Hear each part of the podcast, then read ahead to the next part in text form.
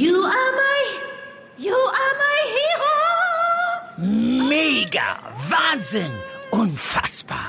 Äh, Dieter, das findest du gut? Nee, nicht die Super Null. Das super Angebot hier ist doch mega.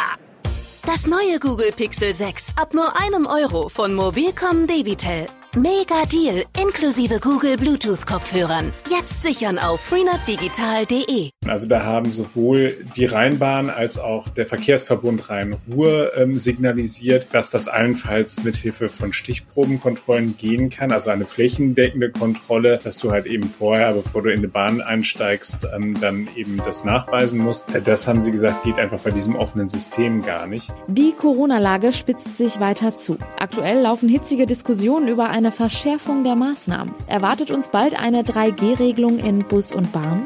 Im Podcast sprechen wir über die aktuellen Entwicklungen. Rheinische Post Aufwacher. News aus NRW und dem Rest der Welt.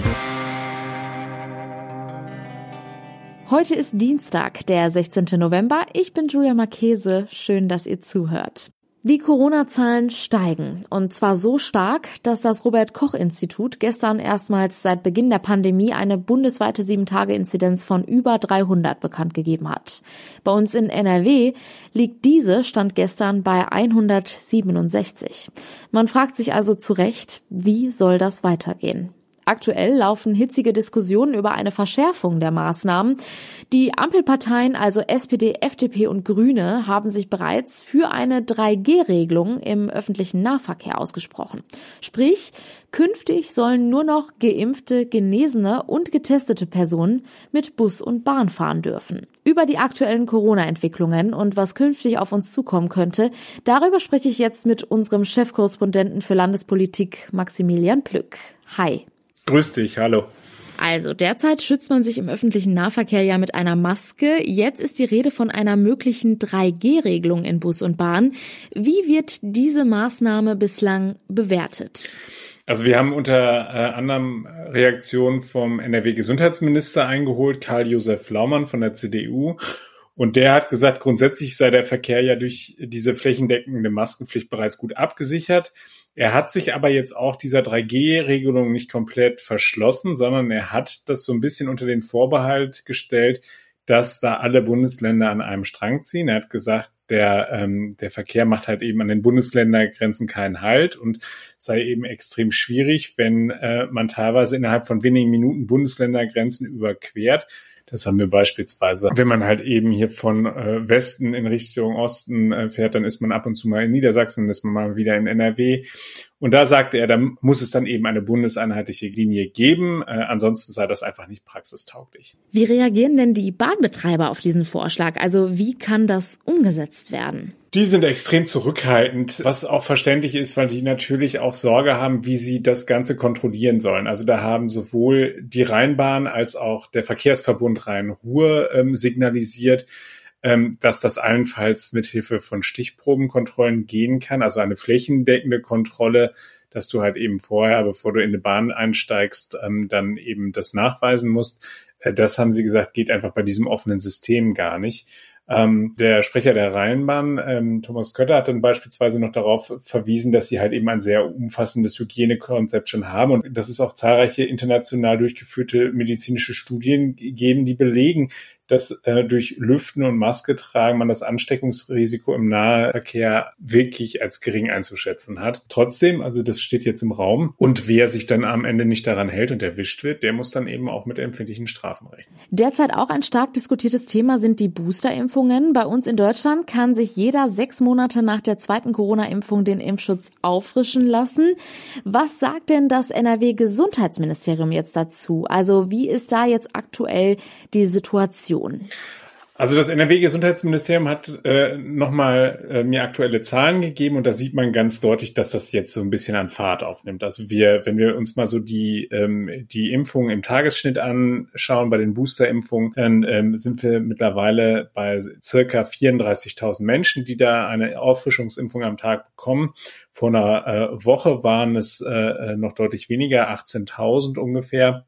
Und auch, äh, das ist übrigens noch ein netter Randaspekt, auch bei der Erstimpfung ähm, steigen die Zahlen wieder. Also man merkt diese Diskussion einerseits um 2G, die ja auch weitergeführt wird und eben auch die Berichterstattung über schwere Verläufe, über Menschen, die auf der Intensivstation landen, haben da sicherlich bei dem einen oder anderen nochmal zu einem Umdenken geführt. Auch da sind die Zahlen allerdings leicht nur gestiegen von 5.600 auf äh, 7.200.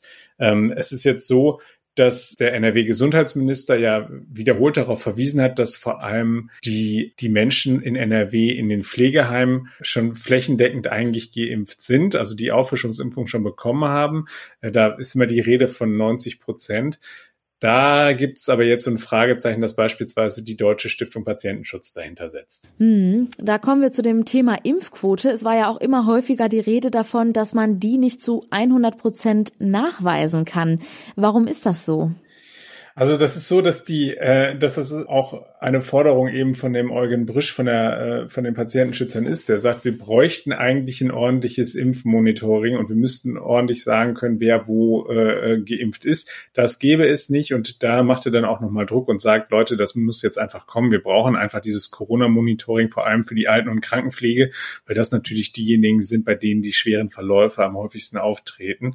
Ähm, es ist so, dass ähm, dass er auch sagt, und das fand ich auch bemerkenswert, bei den Patientenschützern gehen derzeit ganz viele Anrufe an den Hotlines ein von Leuten, die sagen, ähm, ich bin ähm, quasi, also ich bin ein zu pflegender, äh, aber äh, ich habe mich jetzt um einen Termin bemüht und ähm, ich bin da aufs nächste Jahr vertröstet worden. Also es ist tatsächlich immer noch eine große Herausforderung, das hier hinzukriegen. Da erinnere ich nochmal daran, dass natürlich eben auch die Impfzentren geschlossen worden sind und dass jetzt aus dem Hausärztesystem heraus das Ganze ja gewuppt werden muss. Das ist schon eine große Schwierigkeit, auch wenn man jetzt zumindest zu der Erkenntnis gekommen ist hier in NRW, dass man sagt, man führt diese festen Impfstellen wieder ein, aber dann halt eben deutlich kleiner als eben die Impfzentren, so wie wir sie aus der Vergangenheit erkennen. Blicken wir auch auf die Kinder. Die Schulen laufen ja erst seit rund vier Wochen jetzt nach den Herbstferien bei uns in NRW. Wenn man jetzt aber mal auf die Zahlen schaut, muss man bald wieder mit Kita- und Schulschließungen rechnen. Es ist ja derzeit auch noch so, dass sich Kinder erst ab zwölf Jahren impfen lassen können. Die Landesregierung ist da relativ entschieden. Also die sagen, ähm, das geht auf keinen Fall. Also ähm, die äh, Kollegin Bialdiga hat sich da beispielsweise im NRW-Familienministerium umgehört und äh, da war ganz klar die Aussage, wir müssen also nach diesen Einschränkungen alles dafür tun, dass Kinder in den Kindertagesbetreuungen jetzt auch ein verlässliches Bildungs- und Betreuungsangebot bekommen. Ähm, sie hat dann mal nachgefragt, ähm, wie es denn aussieht, ob man halt eben dort weitere verschärfende Maßnahmen plant. Und da war dann die Antwort, aktuell sind weder Gruppentrennung noch Einschränkungen des Regelbetriebes geplant. Bei den, ähm, bei den Schulen ähm, ähm, haben wir gesprochen mit Schulministerin Yvonne Gebauer. Und ähm, die hält ganz klar an der Aufhebung der Maskenpflicht im Unterricht fest. Das hat sie dann auch nochmal ähm, ähm, damit begründet, dass es halt eben diese umfassenden Sicherheitsvorkehrungen in den Schulen gäbe. Also sie sagte äh, wörtlich, Ziel der Landesregierung ist es, den Infektionsschutz und das Recht auf Bildung in Einklang zu bringen.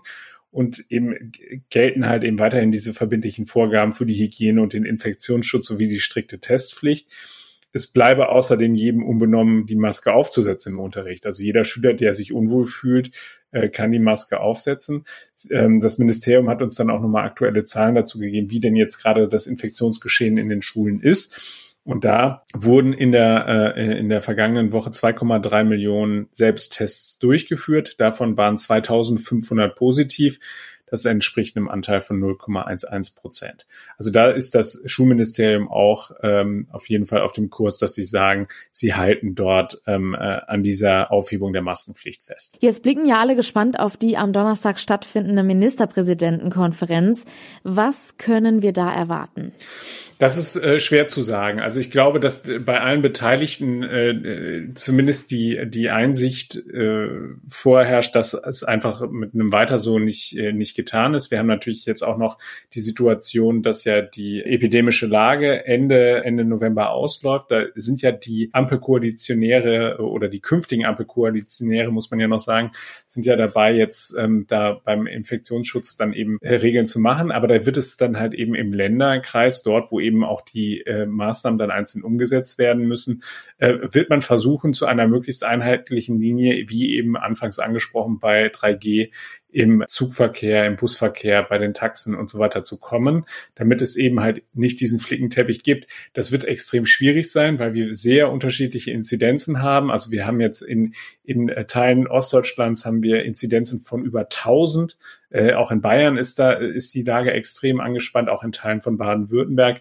Und wenn wir dann weiter nach oben gucken Richtung Schleswig-Holstein, dann sind es dann halt eben ähm, Inzidenzen im zweistelligen Bereich. Also das wird eine sehr äh, muntere Diskussion geben. Ich bin sehr gespannt. Wir werden ein bisschen mehr wissen, äh, wohin die Reise aus NRW-Sicht geht, wenn nämlich dann am Mittwoch sich der NRW-Ministerpräsident Hendrik Wüst im äh, Plenum des Landtages nochmal dazu äußern wird, wie da so seine Strategie und seine Haltung ist. Er wird ja jetzt nicht alle seine Karten auf den Tisch legen, da wäre er auch schlecht beraten, das zu tun. In Verhandlungen muss man ja auch immer, so, sagen wir mal, sein, seine Karten irgendwie auf der Hand behalten. Da sollte man nicht alle Trümpfe gleich so ausspielen und äh, den äh, anderen Verhandlern dann direkt quasi da schon zeigen, wohin die Reise geht. Aber ähm, ich glaube, da werden wir eine hitzige und muntere Diskussion erleben. Also ich stelle mich da schon mal wieder auf eine Nachtsitzung ein. Wir bleiben natürlich dran und halten euch hier im Podcast und jederzeit auf RP Online über die aktuellen Entwicklungen auf dem Laufenden. Vielen Dank für den Überblick, Maximilian Plück. Sehr gerne.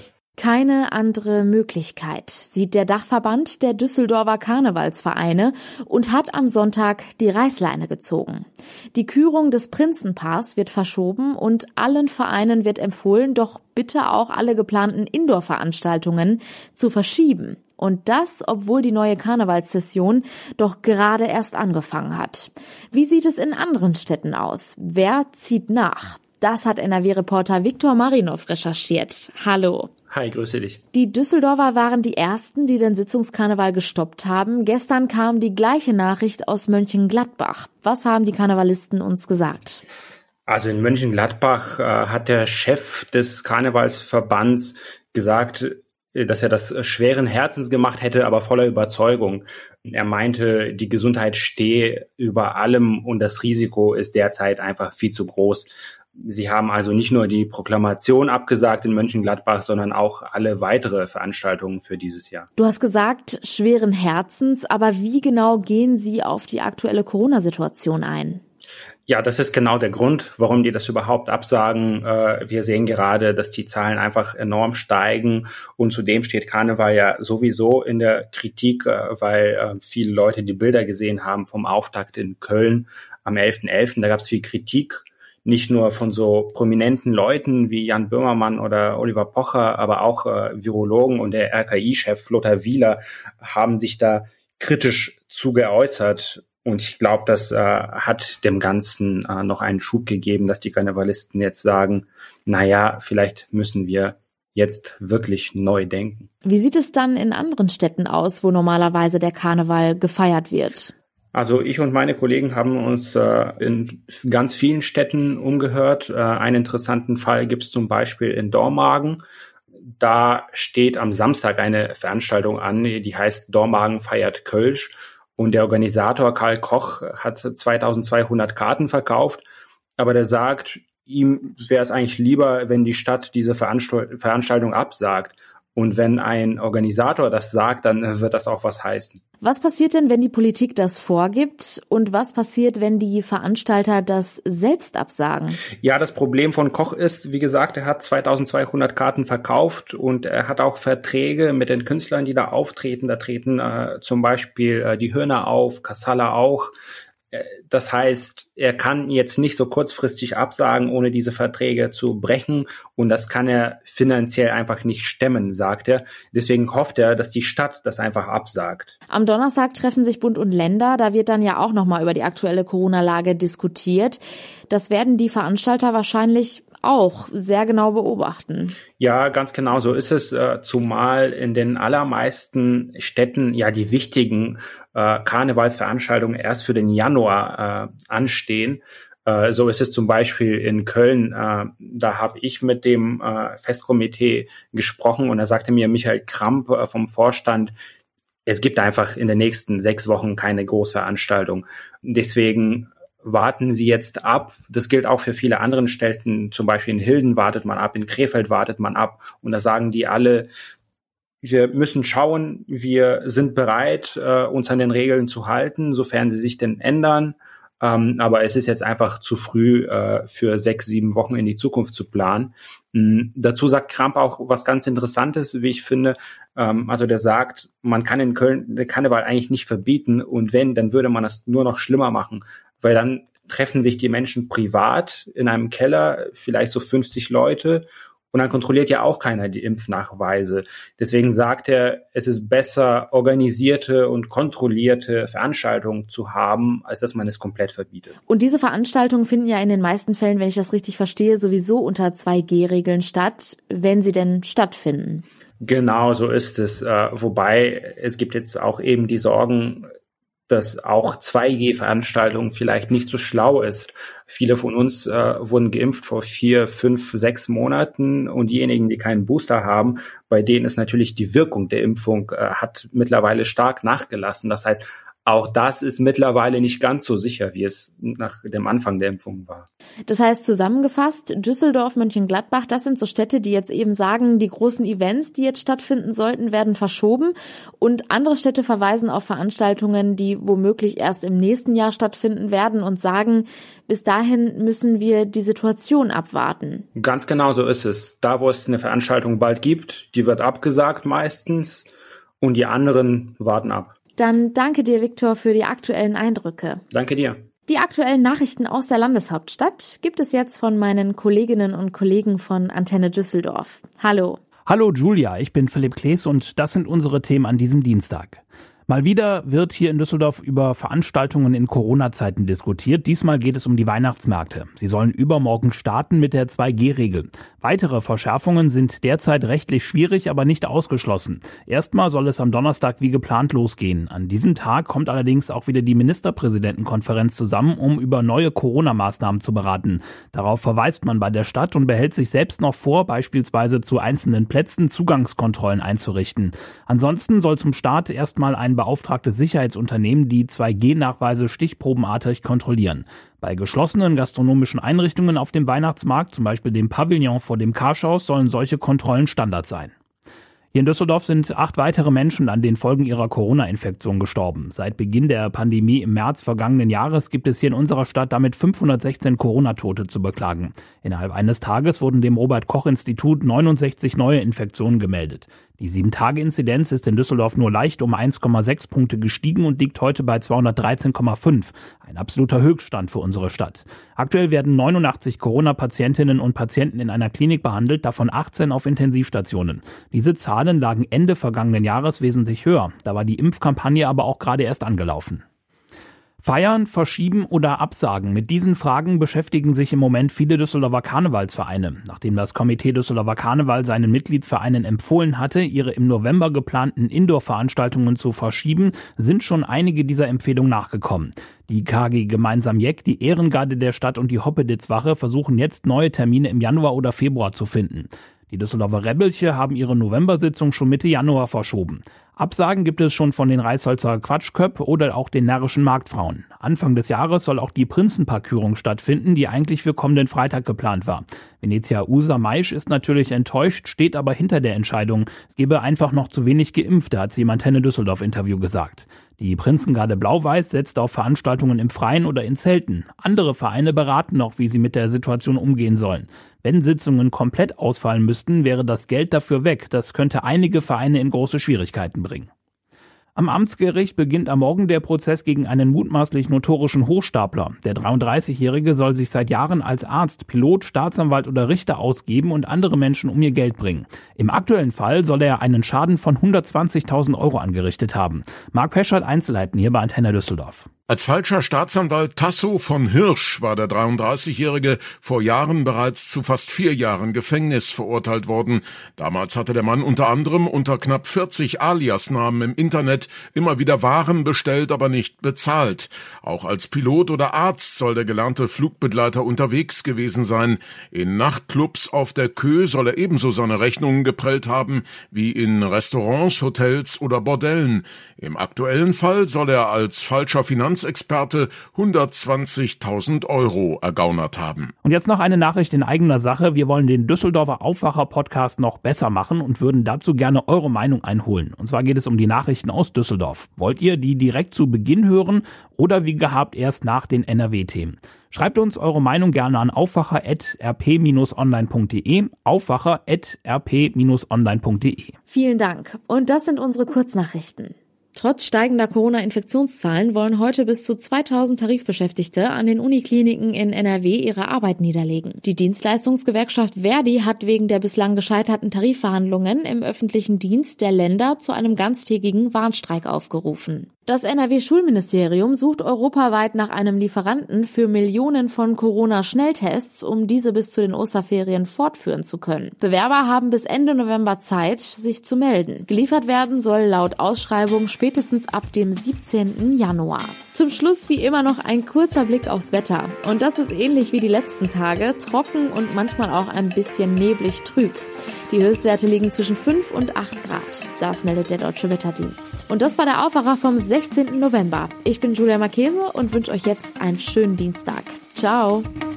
Mehr Nachrichten aus NRW gibt's jederzeit auf RP Online. rp-online.de